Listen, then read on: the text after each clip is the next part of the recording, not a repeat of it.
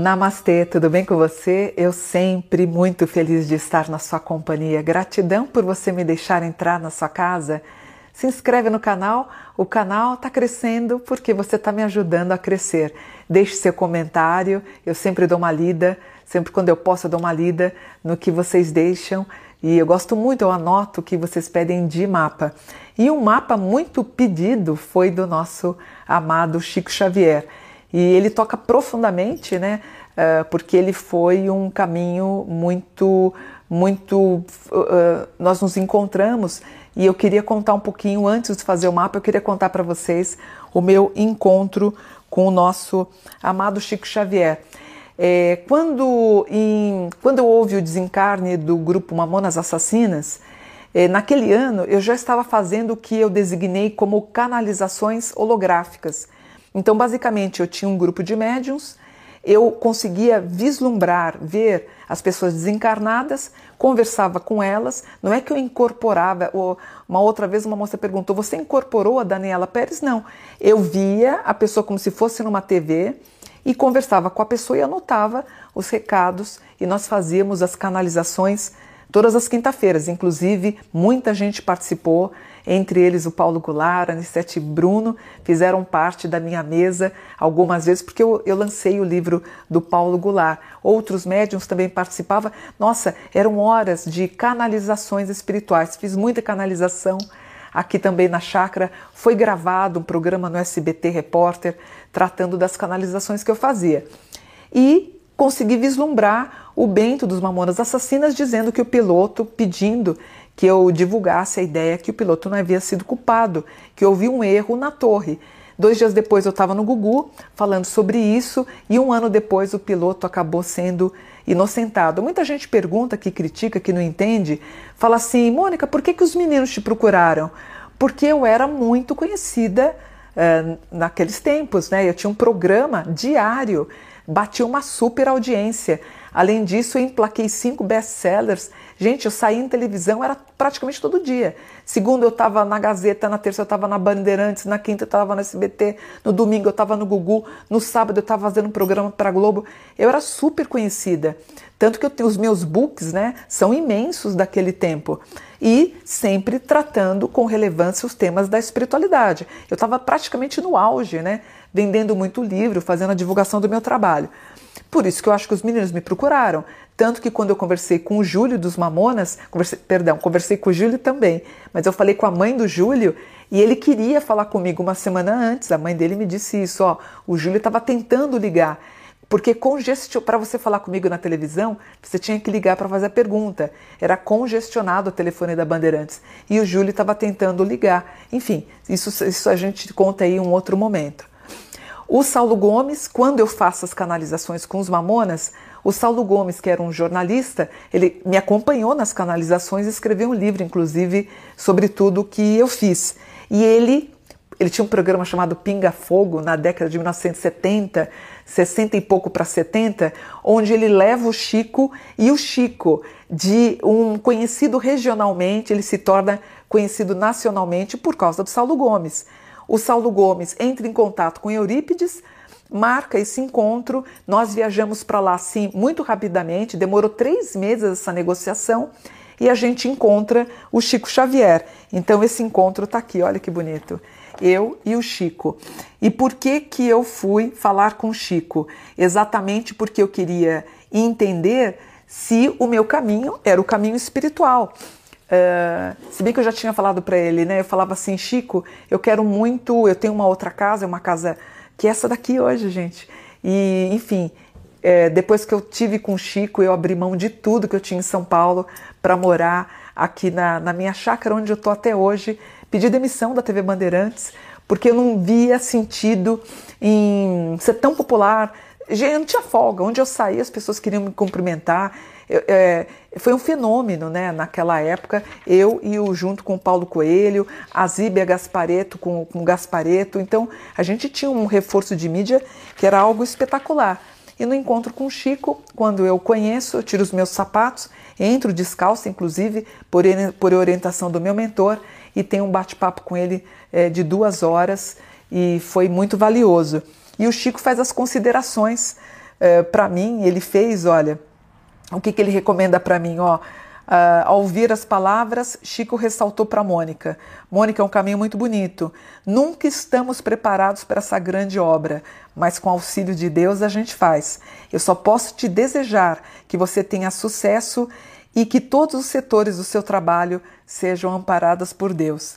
E num outro momento ele falou assim para mim: sempre fazem depreciações, dizendo, Mônica, que a gente está doido, que a gente vive atrás do nada. A gente não pode exigir que alguém se modifique de um dia para o outro. E ainda ele continuou. É, é, ele falou, né? A gente não pode exigir que alguém se modifique de um dia para o outro. Então ele, ó, ele, ele conta para mim, quando eu comecei a psicografar, Mônica, as mensagens eram muito pequenas, mas Emanuel me disse que se eu quisesse fazer disso, ia precisar de três coisas. Foi o que ele me falou: disciplina, disciplina e disciplina. E me orientou: continue e siga o seu caminho. É, nunca vai te faltar o necessário, com a graça de Deus e em tom de despedida ressaltou: Eu estou paralítico, o coração está estragado, mas no íntimo eu estou feliz, Mônica, pois o recado que eu tinha que te dar eu já dei. Claro que em prantos eu chorava mais que tudo. Aí nós fomos para uma. Aí aqui está a, continuidade da matéria, está aqui, ó. Né? E nós fomos para uma sala onde ele me orientou, falou dos animais, falou que eu, eu, ia ter uma ligação muito forte com os animais. Ele disse que eu só estaria preparada para entender o que era Deus quando eu visse Deus em uma cobra. E foi muito real, porque quando eu mudei para cá, era muito. não tinha nada, né? Essa chácara não tinha nada, não tinha vizinho, não tinha nada. Era só uma floresta que tem. Inclusive, ela tá, ela tá íntegra até hoje, né? E tinha cobra aqui, imagina? Tinha tudo, tinha. É, os bichinhos entravam aqui na chácara.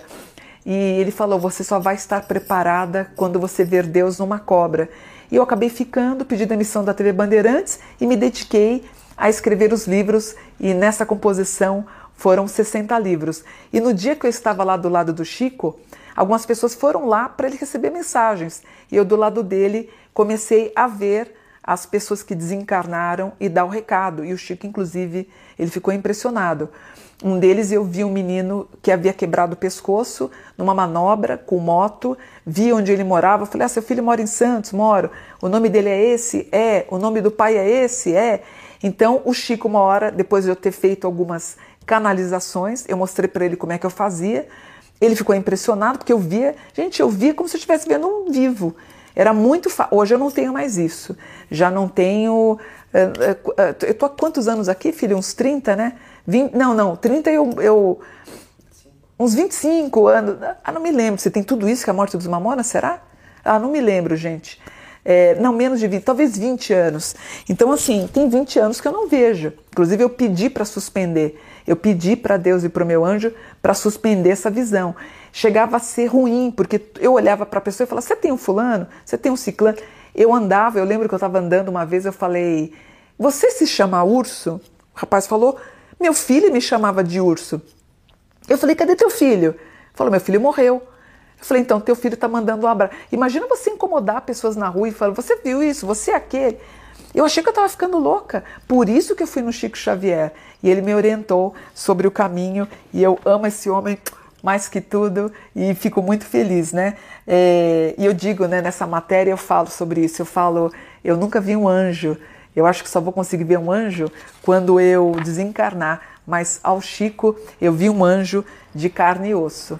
E aí eu montei o mapa do Chico. O Chico, então, um ariano, nascido em 2 de abril de 1910, em Pedro Leopoldo, um ariano, num grau muito importante que trata do homem que realmente veio fazer com que nascesse uma história com integridade. Né? Ele foi líder praticamente dos, dos, uh, dos espíritas, se bem que o jeitinho do Chico era muito diferente do espiritismo. Eu acho que a gente pode até colocar eles lado a lado, mas não ele comandando o espiritismo, né? E o Chico com ascendente uh, em Aquário. O Sol do Chico na casa 3. Casa 3 é a casa do educador, do professor, do homem de letras, um homem que psicografou mais de 400 livros. Na casa de filhos, que o Eurípides é o filho dele, inclusive eu acabei brigando com o Eurípides no dia que eu fui lá. Eu achei que o Chico estava até muito maltratado. O tanto que ele era querido, eu achei que ele estava muito mal cuidado, não maltratado, mal cuidado. Vou falar com o Eurípides. O Eurípides, inclusive, é, ele até, enfim, não vou me estender muito nisso. E até houve um desabor que ele disse que eu fui ver o Chico para o Chico. Ele falou, gente, ele falou uma loucura. Ele falou que eu levei um documento para o Chico assinar é, para que eu fosse a tipo a dona da casa, sabe alguma coisa assim? Esse documento óbvio nunca existiu. todo o tempo que eu fui, estava com o Chico, eu estava com o rapaz da manchete e o fotógrafo da manchete. Em nenhum momento eu solicitei um contrato para o Chico. O Eurípides encafifou com isso. Tanto que essa foto grande que vocês veem, que o rapaz da manchete fotografa a gente, o Eurípides dá um tapa, pega a, a máquina e leva embora, confiscou a máquina do rapaz, do fotógrafo. Então era muito complicado a relação Eurípides-Chico e uma coisa interessante é que o Chico ele não reconhece Eurípides como filho, não é? Mas isso tem muito pano para manga, não vou me atentar a isso por enquanto. O Chico, portanto, Ariano, uma lua em Capricórnio, muito, muita integridade, o Mercúrio em Ares, né, ele acabava falando o que tinha que ser dito, uma Vênus em Aquário, o amor pela espiritualidade, pelo espiritismo, e quando eu vi, foi lindo, porque eu entrei, ele disse para mim assim: Eu vejo a senhora todo dia, eu vejo a senhora todo dia. Eu virei para trás achando que tinha uma outra senhora atrás de mim, era eu. E ele beija a minha mão, eu beijo a mão dele e vamos conversar por duas horas e o filho dele não gostando dessa história da gente estar tá conversando. Que lindo momento, eu nunca vou esquecer. Um anjo, um anjo, né? O Jô Soares foi o meu anjo da guarda por me trazer essa popularidade. E o Chico para fazer com que eu voltasse para o chão, sabe? Quando você é muito famoso, quando você é muito conhecido, a gente se perde um pouco no caminho. Eu não deixei me perder, mas eu acho que o Chico me fez me tornar humilde, ser o que eu sou. Hoje eu sou o que eu sou na minha chácara por conta do Chico. O Netuno em Câncer, muito lindo, aspectos de grande, eh, de grande espiritualidade. O Chico, portanto, Sol na casa 3, livros, Mercúrio na 3, os livros, Saturno na 3, os livros, né? Ele tem aqui a, a ele teve 459 livros, ele se dizia um carteiro. A numerologia do Chico, eu tenho o número 17, que é o número da uh, humildade. O Chico morreu em Uberaba no dia 30 de junho de 2002 e eu fiz o mapa do Chico da Morte. Inclusive, ele faleceu no dia que a seleção brasileira havia sido pentacampeã da Copa. Ele morreu ele morreu de pneumonia. E aconteceu um fato estranho, porque quando ele estava na, no hospital, é, fotografaram, não, fizeram um vídeo onde entra uma luz no quarto do Chico, poucos minutos antes do Chico morrer. Como é que o Chico está hoje? A gente vê na casa 8 e na casa 9. E o Chico sempre doador. Então nós temos um aspecto em aquário que é doação e em aquário.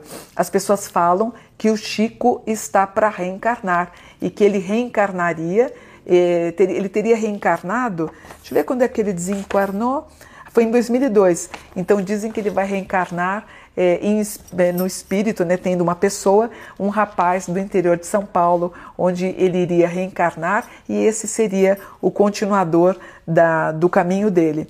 Na, no ano, portanto, que o Chico desencarnou, o nodo estava na casa 6. O nodo do Chico, deixa eu ver, na casa 3, né? O sol do Chico na casa 3, que é o escritor, e no dia que ele morre, o sol dele estava na casa 6, Marte na 6 e Júpiter na 6 é, muitos graus na casa 6 podem implicar da pessoa ter algum tipo de ida para o hospital, né? E um homem que doou tudo que ele ganhou, ele doou para as pessoas mais carentes, é um homem que a gente deve seguir o exemplo aqui. Ares, um Ares em mau aspecto com os olhos, que ele tinha problema numa visão.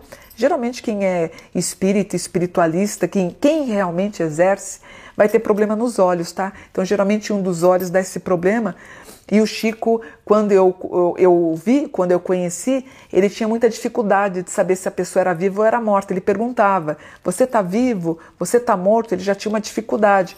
Ele já tinha. As dimensões para o Chico já tinham se unido, né? Quando eu o conheci. Muito lindo.